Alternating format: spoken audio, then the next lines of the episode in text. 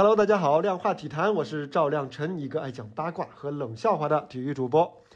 今天早上欧洲杯已经决出了全部的十六强，没有一支强队被淘汰，所以可以说现在才开始看欧洲杯，没有损失任何东西。当然了，小组赛呢还是给我们留下了很多珍贵的记忆。阿里克森在球场休克之后引发的急速救援，丹麦队和芬兰队的携手保护都令人感动。更难得的是，丹麦队在前两场比赛都输掉的情况下，最后一轮四比零大胜俄罗斯，成功出线。他们也成了欧洲杯历史上第一支成功这么干的球队。丹麦队是重现了丹麦童话啊！这也和全队抱着让埃里克森能够在病床上多看比赛的愿望密不可分。而我们的记者呢，也是实地走访了广州的多个运动场馆，调研那里的 AED 的配备和使用状况，希望让更多普通人的生命得到守护。这就是足球的力量啊！它连接人的情感，也会给社会带来很多启发。今天早上葡萄牙和法国的比赛也挺有意思。本来呢应该是一场生死战，但是因为几位皇马前队友或者队友的他们的一个关系而变得温情满满，甚至还有点好玩。葡萄牙的队长 C 罗和法国前锋本泽马是皇马时期的队友，他们开球的时候就相视一笑，一切尽在不言中。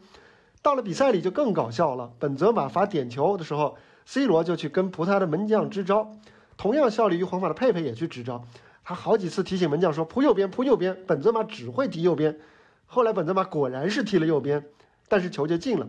佩佩还冲过去质问门将：“你为什么不听我的？”本泽马进球以后还好玩，C 罗居然还上前悄悄恭喜了本泽马。这叫是还好，葡萄牙最后是出现了，不然 C 罗可能就要引来一些争议。比赛当中还出现了有意思的一幕，本泽马带球的时候，C 罗手一指，本泽马就真的按照 C 罗指的方向传球了。难怪很多人说，哎，这也太好磕了。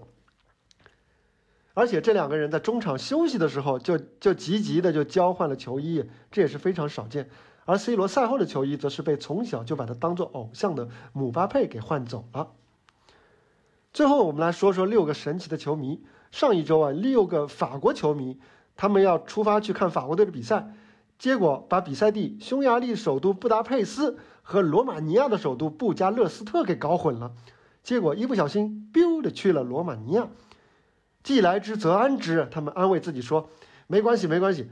如果法国拿了小组第一，就会来布加勒斯特比赛，咱们就在这里等法国，哪儿都不去。”结果果然，法国京城真的拿到了小组第一。这群误打误撞的预言家可真是服了啊！有趣的还不止这个，有一部叫《查理必死》的电影当中也有类似的情节。男主想去布达佩斯，结果去了布加勒斯特。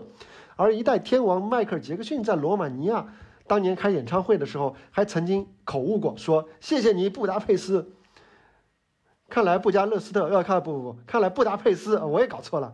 布达佩斯真的是一座喜感爆棚的城市啊！难怪呢，还诞生了我们国家最优秀的喜剧明星陈佩斯的名字。好了，这就是本期量化体坛的全部内容，咱们明天接着聊，拜拜。